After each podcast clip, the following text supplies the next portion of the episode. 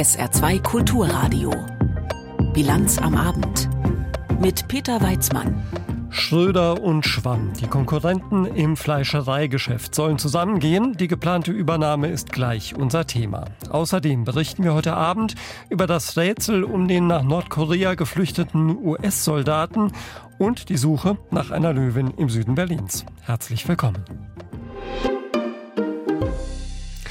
Wenn es um den Leona geht, dann geht es im Saarland bekanntlich um mehr als um die Wurst. Es geht um ein Stück Identität. Und so ist eine wirtschaftliche Krise bei einem der Leona Hauptproduzenten natürlich eine Frage von Arbeitsplätzen, aber auch eine des guten Geschmacks.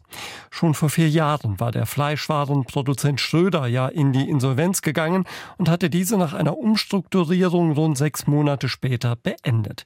Spürbar für die Kunden waren damals zahlreiche Filialschließungen. Heute ist nun bekannt geworden, dass Schröder verkauft werden soll an den Konkurrenten Schwamm. Über die mögliche Fusion am Saarbrücker Lionaring habe ich kurz vor der Sendung mit Lisa Christel aus der SR Wirtschaftsredaktion gesprochen. Lisa, warum soll Schröder denn jetzt an Schwamm verkauft werden? Naja, es ist ja grundsätzlich so, dass der Fleischkonsum insgesamt ja auch zurückgegangen ist. Und das macht es natürlich auch für den Fleischmarkt schwieriger. Und darauf hat Franz Abel, Geschäftsführer von Schröder, hingewiesen. Tatsächlich ist es auch so, dass Schröder 2019 in der Folge der Insolvenz umstrukturieren musste. Und das könnte natürlich auch Auswirkungen gehabt haben. Ja, und Schwamm wächst damit und übernimmt den Konkurrenten, der praktischerweise ja auch auf der gegenüberliegenden Straßenseite liegt. Ja, wie praktisch. Aber was heißt das für die Beschäftigten jetzt? Naja, aktuell arbeiten ja etwa 220 Mitarbeiter bei Schröder in der Produktion und in den insgesamt noch sieben Filialen.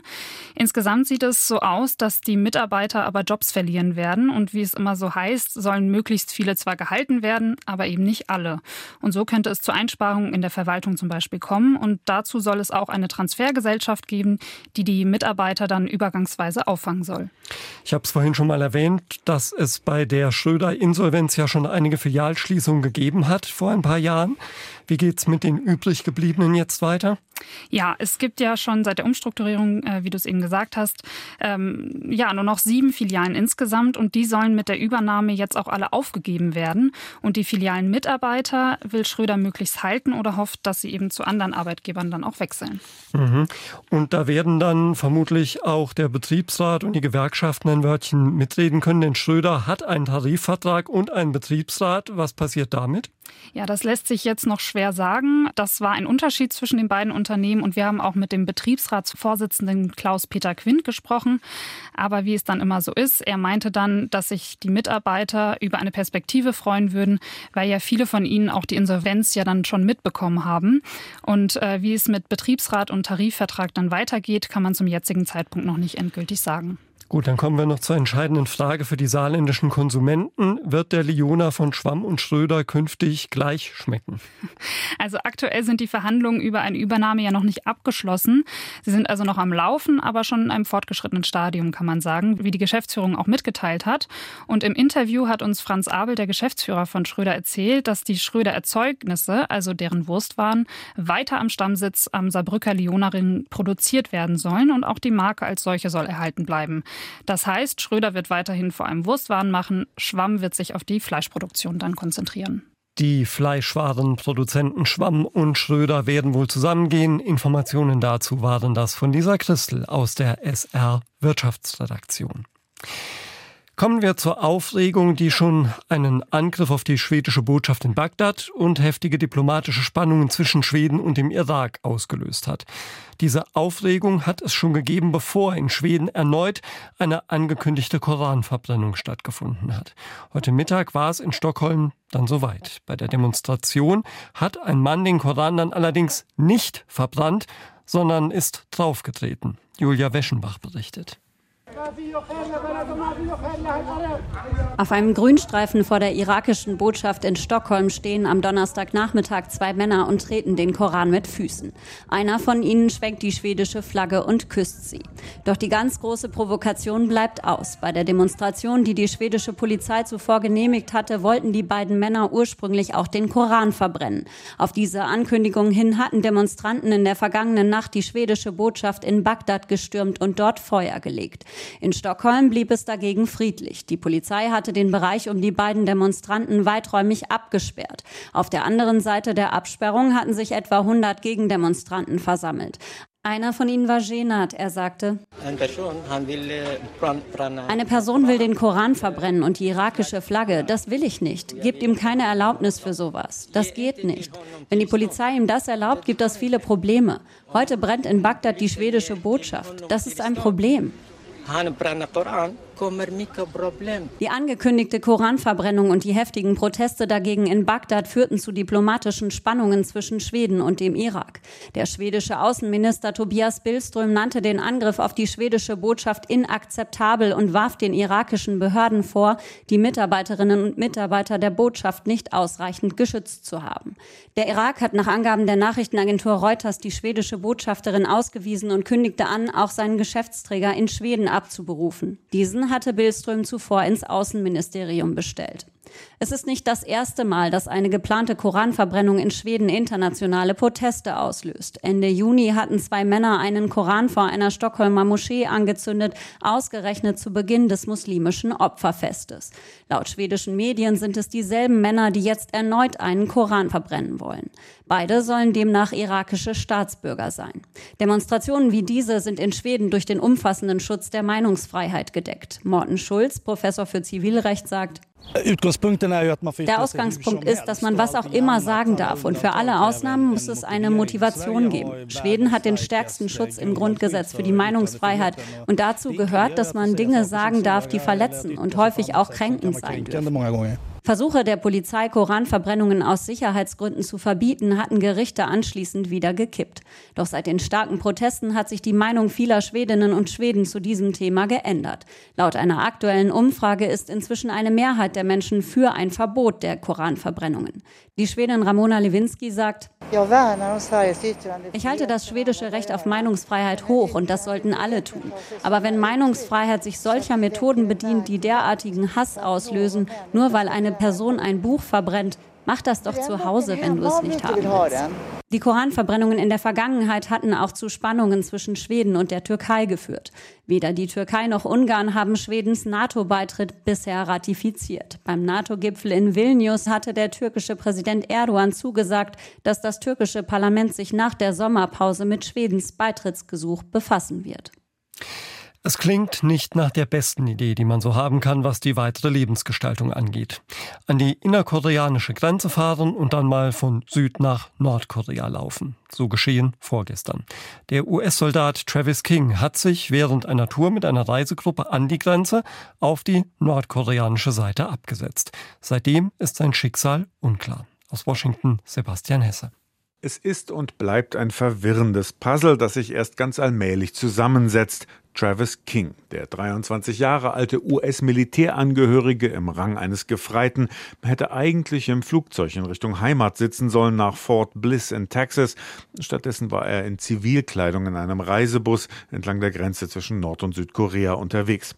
Mit an Bord war eine Touristin aus Neuseeland, die im US-Fernsehsender NBC News schilderte, wie sie aus nächster Nähe beobachten konnte, wie King urplötzlich in Richtung demilitarisierte Zone zu rennen begann. My first thought was, what an absolute idiot. I assumed he was sort of getting a mate to film it for some kind of TikTok stunt or something like that. Ihr erster Gedanke sei gewesen, was für ein absoluter Idiot. Sie habe zunächst angenommen, er ließe sich für ein TikTok-Video filmen. He was going pretty fast.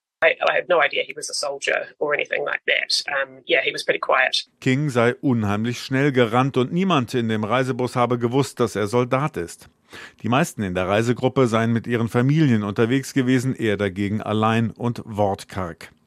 Die Biden-Regierung in Washington hat zunächst einmal die nächsten Verwandten Kings über dessen rätselhafte Flucht nach Nordkorea informiert, sagte die Sprecherin des Weißen Hauses, Karine Jean-Pierre. The Department of Defense notify the next of kin, and so, as you mentioned, identify the individual as a U.S. Army Private Travis King. Travis Kings Angehörige appellierten inzwischen an die Regierung, alles zu tun, um den jungen Mann zurückzuholen. Sein Onkel Myron Gates sagte der Nachrichtenagentur AP, er könne sich den Vorfall nicht erklären. I don't understand why he would do that because it seemed like he was on his way back here to the United States. He was on his way home. So it, it don't make no sense to me. Something just got to be going on in his head. Er war doch bereits auf dem Rückweg in die USA, so Gates. Da muss etwas in seinem Kopf herumgespukt haben.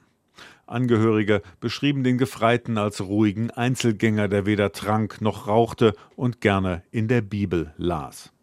Bekannt ist, dass Travis King in Südkorea eine Haftstrafe abgesessen hat wegen Körperverletzung. Nun drohte wohl noch ein Nachspiel seitens der US-Streitkräfte, möglicherweise eine unehrenhafte Entlassung. Kings Großvater Carl Gates glaubt, sein Enkel benötige dringend medizinische Hilfe. I would like to see him come back and they get him some medical help. I think that would he need medical help. You know, you know maybe the army just messed his head up. Vielleicht habe ihm die Armee ja etwas angetan, was ihn so verwirrte. Das US-Außenministerium versicherte jedenfalls, dass alles daran gesetzt werde, King zurückzuholen. The White House, the Pentagon, we here at the State Department and the UN are all continuing to work together on this matter to ascertain information about the well-being and whereabouts of Private King. Das Weiße Haus, das Pentagon, die Vereinten Nationen und auch sein Haus, das Außenamt, seien mit Hochdruck dabei herauszufinden, ob es Travis King gut gehe, sagte Sprecher Matthew Miller. Das ist deshalb so schwierig, weil die USA keine diplomatischen Beziehungen zu Nordkorea unterhalten. Sie haben Schweden eingeschaltet, das eine diplomatische Vertretung in Pyongyang hat. About his well-being and the, whereabouts of Private King, uh, we are still gathering all the facts. Wir versuchen weiterhin herauszukriegen, wie es ihm geht und wo er sich aufhält, versprach Bidens Sprecherin Jean-Pierre. In ihrem Abwehrkampf gegen Russland hat die Ukraine nach einem Bericht der Washington Post damit begonnen, die aus den USA gelieferte Streumunition einzusetzen. Laut dem Bericht versuchen die ukrainischen Streitkräfte damit im Südosten des Landes russische Stellungen aufzubrechen, die die ukrainische Gegenoffensive verlangsamen. Derweil sind auch heute wieder zivile Opfer durch russische Angriffe auf ukrainische Städte zu verzeichnen. Andrea Beer. Mindestens drei Tote und 27 Verletzte. Das ist die vorläufige Bilanz der nächtlichen Angriffe auf die Regionen Odessa und Mikolajew. Nach Angaben der regionalen Militärverwaltungen gab es im Nikolajew zwei und in Odessa ein Todesopfer. Verletzungen erlitten die Menschen etwa durch Druckwellen und Splitter oder Vergiftungen durch brennendes Material. Rund 200 Angehörige von Rettungsdiensten sind weiter dabei, die Trümmer zu beseitigen und Psychologen stehen für Betroffene und Angehörige von Opfern bereit. Die ukrainische Luftverteidigung habe zwar alle Shahed-Drohnen und zwei Kaliberraketen zerstört. Das erklärten Odessas örtliche Behörden. Doch Raketen vom Typ K-22 und Onyx habe das Militär nicht abfangen können. Ein Luftwaffensprecher begründete dies unter anderem mit der hohen Geschwindigkeit der Waffe. Mit mehr als rund 3000 Kilometer pro Stunde seien Onyx-Raketen sehr schnell. Normalerweise würden sie Schiffe zerstören und könnten nur 10 bis 15 Meter über dem Wasser fliegen. Die Angriffe hätten nicht nur auf den Hafen, sondern auch auf zivile Infrastruktur gezielt, so der Leiter der Militärverwaltung von Odessa. Die jüngsten Attacken werden in der Ukraine in Verbindung gebracht mit dem Ausstieg Russlands aus dem Getreideabkommen. Zurzeit legen aus den drei ukrainischen Schwarzmeerhäfen des Abkommens keine Schiffe mehr in Richtung Bosporus ab. Andrea Beer hat aus der Ukraine berichtet, hier in der Bilanz am Abend auf SA2 Kulturradio. Die Erinnerung an das gescheiterte Attentat auf Adolf Hitler ist gleich noch ein Thema bei uns. Jetzt gibt's erstmal Meldungen in Kürze mit Florian Mayer. ThyssenKrupp bekommt bei der Umstellung seiner Stahlproduktion auf klimafreundlichere Verfahren Hilfe vom Staat. Die EU-Kommission erteilte die Genehmigung dafür. Der Bund und das Land Nordrhein-Westfalen wollen bis zu zwei Milliarden Euro dafür zahlen. Die geplante Anlage in Duisburg soll mit klimaneutral erzeugtem Wasserstoff betrieben werden und deutlich weniger CO2 ausstoßen. Auch die Salzgitter AG erhält Zuschüsse für eine solche Anlage. Ein Fahrlehrer aus dem Regionalverband Saarbrücken wird verdächtigt, bei seinen Fahrstunden regelmäßig unter Drogeneinfluss gestanden zu haben. Die Polizei teilte mit, der Mann habe bei einer Kontrolle den Konsum von Marihuana eingeräumt. Das Fahrschulauto war nach einem anonymen Hinweis überprüft worden. Laut Polizei befand sich im Handschuhfach eine Dose mit einer kleinen Menge Marihuana. Gegen den Mann wird jetzt wegen Fahrens unter Drogeneinfluss und dem Besitz von Betäubungsmitteln ermittelt. Das Robert Koch Institut hat eine positive Bilanz der Corona-Maßnahmen gezogen. Maskenpflicht, Schulschließungen und Abstandsregeln hätten dafür gesorgt, dass Infizierte deutlich weniger Menschen angesteckt haben. Besonders effektiv waren demnach Kontakt- und Versammlungsbeschränkungen. Je strenger, desto wirksamer. Die Fachleute haben mehr als 20 Anti-Corona-Maßnahmen aus den Jahren 2020 und 2021 untersucht. Die Wirksamkeit wurde anhand des R-Wertes eingeschätzt. Dieser zeigt, wie viele Menschen ein Erkrankter Alter im Schnitt ansteckt. Die Experten raten allerdings bei künftigen Pandemien die psychischen Folgen der Schutzmaßnahmen stärker mitzudenken. Das Historische Museum Saar am Schlossplatz in Saarbrücken bekommt eine neue Dauerausstellung. Wie das Museum mitteilte, ist für die Neukonzipierung ein Zeitraum von fünf Jahren vorgesehen. Die Ausstellung solle moderner, digitaler und umfangreicher werden. Die Geschichtserzählung der Region werde dann schon mit dem 18. Jahrhundert beginnen. Eines der neuen Themen der künftigen Ausstellung sei das Thema Migration. Den Angaben zufolge stehen dafür 3,5 Millionen Euro von Bund, Land und Regionalverband zur Verfügung. Das Museum soll während der Umbauphase geöffnet bleiben. In wenigen Minuten um 18 Uhr legen etwa 400 Bundeswehrrekrutinnen und Rekruten im Berliner Bendlerblock ein feierliches Gelöbnis ab. Bei der Vereidigung der jungen Soldaten werden auch viele Politiker anwesend sein, denn Anlass ist der heutige 79. Jahrestag des Attentats vom 20. Juli 1944. Damals hatten Wehrmachtsoffiziere vergeblich versucht, Adolf Hitler mit einer Bombe zu töten und den Krieg zu beenden. Vier der Verschwörer wurden noch am Abend des Attentats im Innenhof des Bendlerblocks erschossen. In den folgenden Wochen und Monaten richteten die Nazis rund 90 weitere Beteiligte und Unterstützer hin. Vom heutigen Erinnern an die Widerständler berichtet Mario Kubina.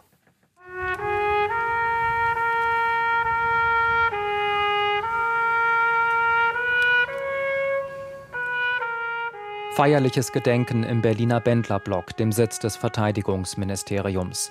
Der Gastgeber Boris Pistorius hat gerade einen Kranz niedergelegt, an dem Ort, wo vor 79 Jahren Klaus Schenk, Graf von Stauffenberg und andere Widerstandskämpfer hingerichtet wurden, nach ihrem gescheiterten Versuch, Hitler zu töten und so den NS-Terror zu beenden. Der SPD-Minister ist sich sicher, die Aktion der Wehrmachtsoffiziere war nicht vergebens. Die Gruppe um Graf Schenk von Stauffenberg und all jene, die den Anstand, die Kraft und die Überzeugung zum Widerstand gegen das nationalsozialistische Regime hatten, sind uns bis heute Vorbild und werden es bleiben. Das sieht auch Katrin Göring-Eckardt von den Grünen so. Die Vizepräsidentin des Bundestags gehört zu den rund 600 Gästen der Gedenkfeier. Sie bewundere den Mut der Frauen und Männer um Stauffenberg, sagt die Thüringerin, auch vor dem Hintergrund ihrer eigenen Biografie. Als jemand, die an der 89er Revolution beteiligt ist, habe ich auch ungefähr ein Gefühl dafür, was es bedeutet hat. Trotzdem war die nationalsozialistische Diktatur ja um unendlich vieles grausamer und härter. Und deswegen ist der Mut auch noch mal sehr, sehr viel größer. Der Verteidigungsminister betont noch, dass die Erinnerung an den Widerstand gegen die NS-Herrschaft kein Selbstzweck sei, sondern mit dem Versprechen einhergehe, auch in der Gegenwart wachsam zu sein. Unsere Sicherheit, unsere Freiheit, unsere Demokratie und unser Rechtsstaat stehen erneut unter Druck von innen wie von außen. Damit bezieht sich Pistorius auf die Gefahr durch Extremisten in Deutschland und auf den russischen Angriffskrieg in der Ukraine. Er fordert, Antworten zu finden auf drängende Fragen. Warum schwindet das Vertrauen der Menschen in den Staat und seiner Institutionen? Warum scheinen Hass, Hetze, Ausgrenzung und Gewalt heute in Teilen der Gesellschaft gesellschaftsfähiger zu sein, als wir uns es jemals hätten vorstellen können? Die Bedrohung für die Demokratie durch Hassrede und Falschinformation, das treibt auch andere an diesem Tag um. Aidan Ösus, wie Göring Eckert, Vizepräsidentin des Bundestags, hält es angesichts der Polarisierung im Land für besonders wichtig, an das zu erinnern, was war. Je öfter man daran erinnert, desto mehr ist es ja auch ein kleines Anstoßen in die Richtung zu sagen, Mensch, vergesst das nicht, was hier in diesem Land, auf dem Boden, auf dem wir alle laufen, mal geschehen ist. Der 20. Juli als ein Anstoß in sich zu gehen. Ösus hofft, dass das Stauffenberg-Gedenken vom Bendlerblock aus auch andere Orte erreicht. Schulen zum Beispiel und Familien. Mario Kubina hat berichtet. Auch wenn der E-Auto-Absatz in Deutschland gerade etwas lahmt, das Verbrenner aus, es ist absehbar. Und es stellt auch die saarländischen Automobilzulieferer vor große Herausforderungen. Viele Betriebe hängen bislang an Diesel- und Benzinmotor und müssen sich nun neue Geschäftsfelder suchen. Stichwort Transformation. Auch das Homburger Unternehmen Möwald hat über Jahrzehnte Prüftechnik für Diesel- und Benzineinspritzsysteme gefertigt. Doch früher als viele andere hat sich Möwald umorientiert. Jetzt blickt das Unternehmen zum 50. Firmenjubiläum positiv in die Zukunft. Yvonne Schleinhege-Böffel nimmt uns mit in die Geschichte und schaut voraus. Im Jahr 1973 wird Möwald in Kaiserslautern gegründet. Das erste Produkt waren elektronische Steuerungen für Lichterketten auf Jahrmarktsbeleuchtung.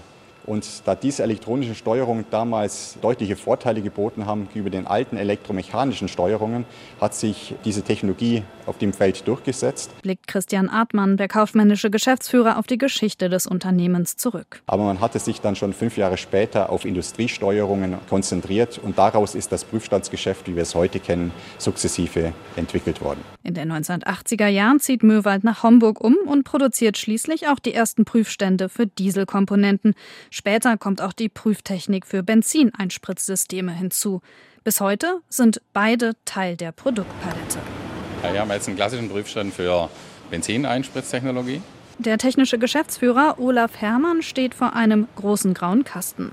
Von außen ist wenig zu sehen. Wir sprechen von Diesel- oder Benzineinspritzprüftechnik und wir messen quasi die Einspritzmengen. Man muss ja immer genau wissen, wie viel Benzin oder Diesel spritze ich in einer Injektion ein. Ja. Und das ist ein sehr hochgenaues Messverfahren, das wir entwickelt haben. Obwohl Möwald mittlerweile zur Bosch-Gruppe gehört, liefert es diese Prüfstände auch an viele andere Automobilzulieferer. Hängt mit dieser Technologie aber natürlich stark vom Verbrenner ab. Aber da wir vor allem in die Entwicklungsbereiche unserer Kunden geliefert haben, haben wir sehr früh die Entscheidung mitbekommen, dass die Entwicklungsgelder für Verbrennungsmotor stark gekürzt wurden. Und damit war die Disruption auf der einen Seite ein großes Bedrohungspotenzial für uns. Aber auf der anderen Seite haben sich neue Chancen ergeben in diesen neuen Geschäftsfeldern und die haben wir genutzt, indem wir 2017 in die Brennstoffzellentechnologie eingestiegen sind. Früher als viele andere saarländische Unternehmen aus dem Automobilbereich, die am Verbrennungsmotor hängen, setzt Möwald auf alternative Produkte, setzt auf das Zukunftsfeld Wasserstoff und die Brennstoffzellentechnologie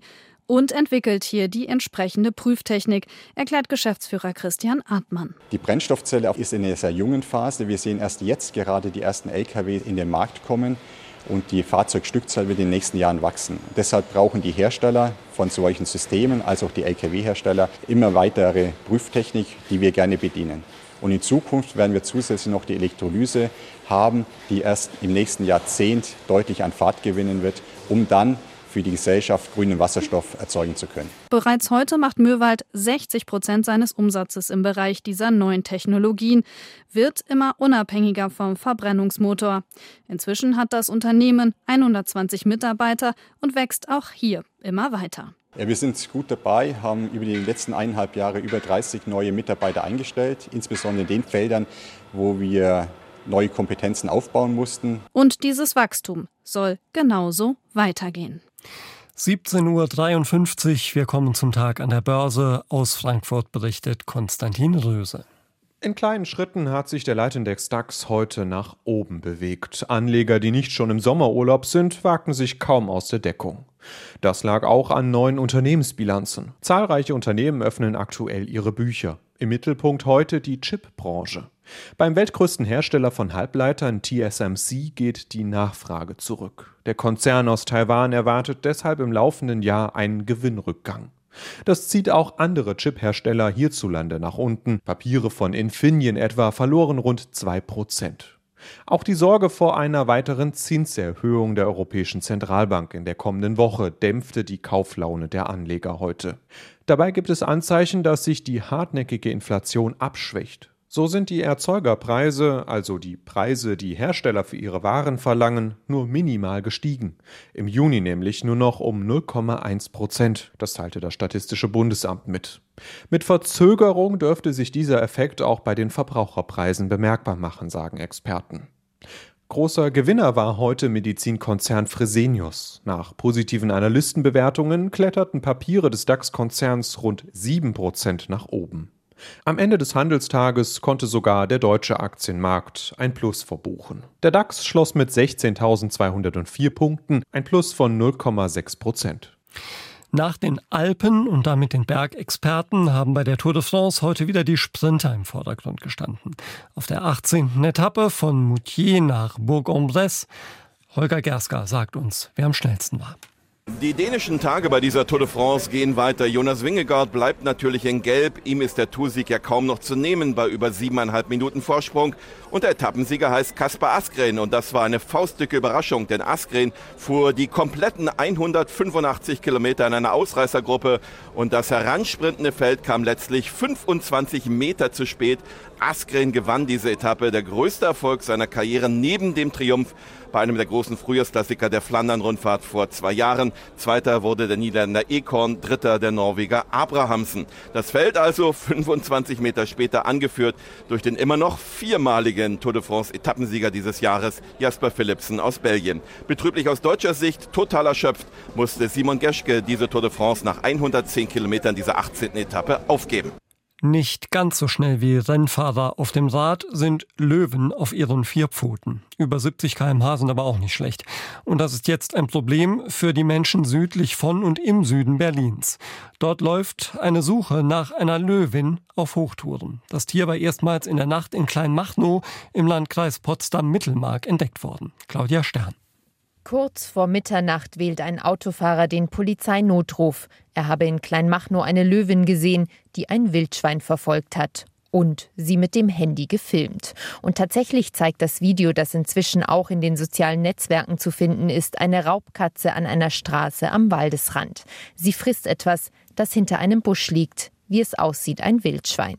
Die Polizei leitet sofort eine Großfahndung ein. Anwohner berichten von einer unruhigen Nacht. Nachts um halb zwei hat es fürchterlichen Krach gegeben äh, mit dem Hubschrauber. Der flog hier genau. Und da bin ich ja bald aus dem Bett gefallen. Dann bin ich rausgegangen, habe geguckt, habe aber weiter nichts gesehen. Dachte ich, naja, vielleicht Unfall oder so. Ich habe nur mitbekommen, dass die Hubschrauber die ganze Nacht um unser Haus hier ge, ähm, gekreist sind. Sicherlich stundenlang, zwei, drei Stunden. Und dass hier viel Polizei heute Morgen unterwegs war. Noch in der Nacht haben auch Polizeikräfte das Tier gesehen. Seitdem sind viele Stunden vergangen. Experten vermuten, dass sich die Löwin nach ihrer Mitternachtsmahlzeit irgendwo im Unterholz versteckt hat und schläft. Noch am Nachmittag fehlt von ihr jede Spur. Die Suche ist entsprechend aufwendig, erklärt Polizeisprecherin Kerstin Schröder. Wir sind äh, derzeit im Einsatz mit Kräften der Polizeidirektion West und darüber hinaus mit Kräften der Bereitschaftspolizeiabteilung. Das heißt, derzeit befindet sich eine Einsatzhundertschaft im Einsatz. Darüber hinaus suchen wir aus der Luft mit Drohnen und Polizeihubschraubern weiterhin die Gebiete in Teltow, Staransdorf und Kleinmachnow ab. Die Polizei warnt die Anwohner, vorsichtig zu sein. Kleinmachnows Bürgermeister Michael Grubert mahnt ebenfalls zur Vorsicht, versucht aber auch zu beruhigen. Ich denke, dass die Lage unter Kontrolle ist. Wir haben natürlich einige Sicherheitsmaßnahmen gemacht, zum Beispiel die Kindergärten angewiesen, das Gelände nicht zu verlassen. Soweit auch unseren Jugendclub, der ein Ferienprogramm macht, die gleiche Sache. Wir haben auf dem Rathausmarkt den Wochenmarkt zurückgefahren. Ich würde draußen nur das Notwendigste machen. Also durch den Wald spazieren gehen würde ich nicht. Wenn man zu seinem Auto geht oder mit seinem Hund im Ortsgebiet an der Leine eine Runde dreht, das kann man sicherlich machen. Radtouren und ähnliche Sachen würde ich auch versuchen zu vermeiden. Aber Angst muss kein Kleinmachner im Moment haben. Wo das Tier herkommt, ist noch immer völlig unklar, trotz umfangreicher Ermittlungen, sagt Polizeisprecherin Kerstin Schröder. Wir haben Zoos, Tierparks und weitere Tierhaltereinrichtungen überprüft und angefragt. Aus keinem dieser angefragten Einrichtungen ist ein Tier dieser Art verschwunden. Entsprechend heftig wird auch unter den Anwohnern über die Herkunft des Tieres spekuliert. Ich glaube, die ist längst zu Hause, die Löwin. Die wird hier irgendwo gehalten, Wildschweine gibt es genug. Das ist ihr natürliches Fressverhalten. Eine Löwin aus illegaler Haltung, das kann die Polizei aktuell nicht ausschließen. Hinweise auf den möglichen Halter gibt es bislang aber nicht. Priorität hat vorerst ohnehin die Suche nach dem Tier. Sollte die Löwin entdeckt werden, wollen Veterinäre und Jäger versuchen, sie zu betäuben und einzufangen. Ja, und das haben sie zwischenzeitlich auch im Berliner Stadtgebiet versucht, denn es gab Hinweise, dass sich das Tier im Bezirk Zehlendorf aufhält. Es ist aber auch dort nicht gefunden worden. Schauen wir noch auf das Wetter im Saarland. Am Abend und in der Nacht gibt es mehr Wolken. Nachts kann örtlich etwas Regen fallen. Die Luft kühlt sich auf 15 bis 12 Grad ab. Auch morgen am Freitag anfangs stark bewölkt mit gelegentlich etwas Regen. Am Nachmittag lockern die Wolken auf, dann bleibt es auch meist trocken. Die Höchstwerte liegen morgen zwischen 22 Grad im Hochwald und bis zu 25 Grad an der Saar. Am Samstag dann gibt's wieder eine trockene Mischung aus Sonne und Wolken bei maximal 22 bis 26 Grad. Und das war's dann auch für heute von der Bilanz am Abend. Mein Name ist Peter Weizmann. Zum Nachhören gibt's unsere Sendung auch heute Abend natürlich als Podcast. Bleibt mir noch Ihnen einen schönen Abend zu wünschen. Bis dann. Tschüss.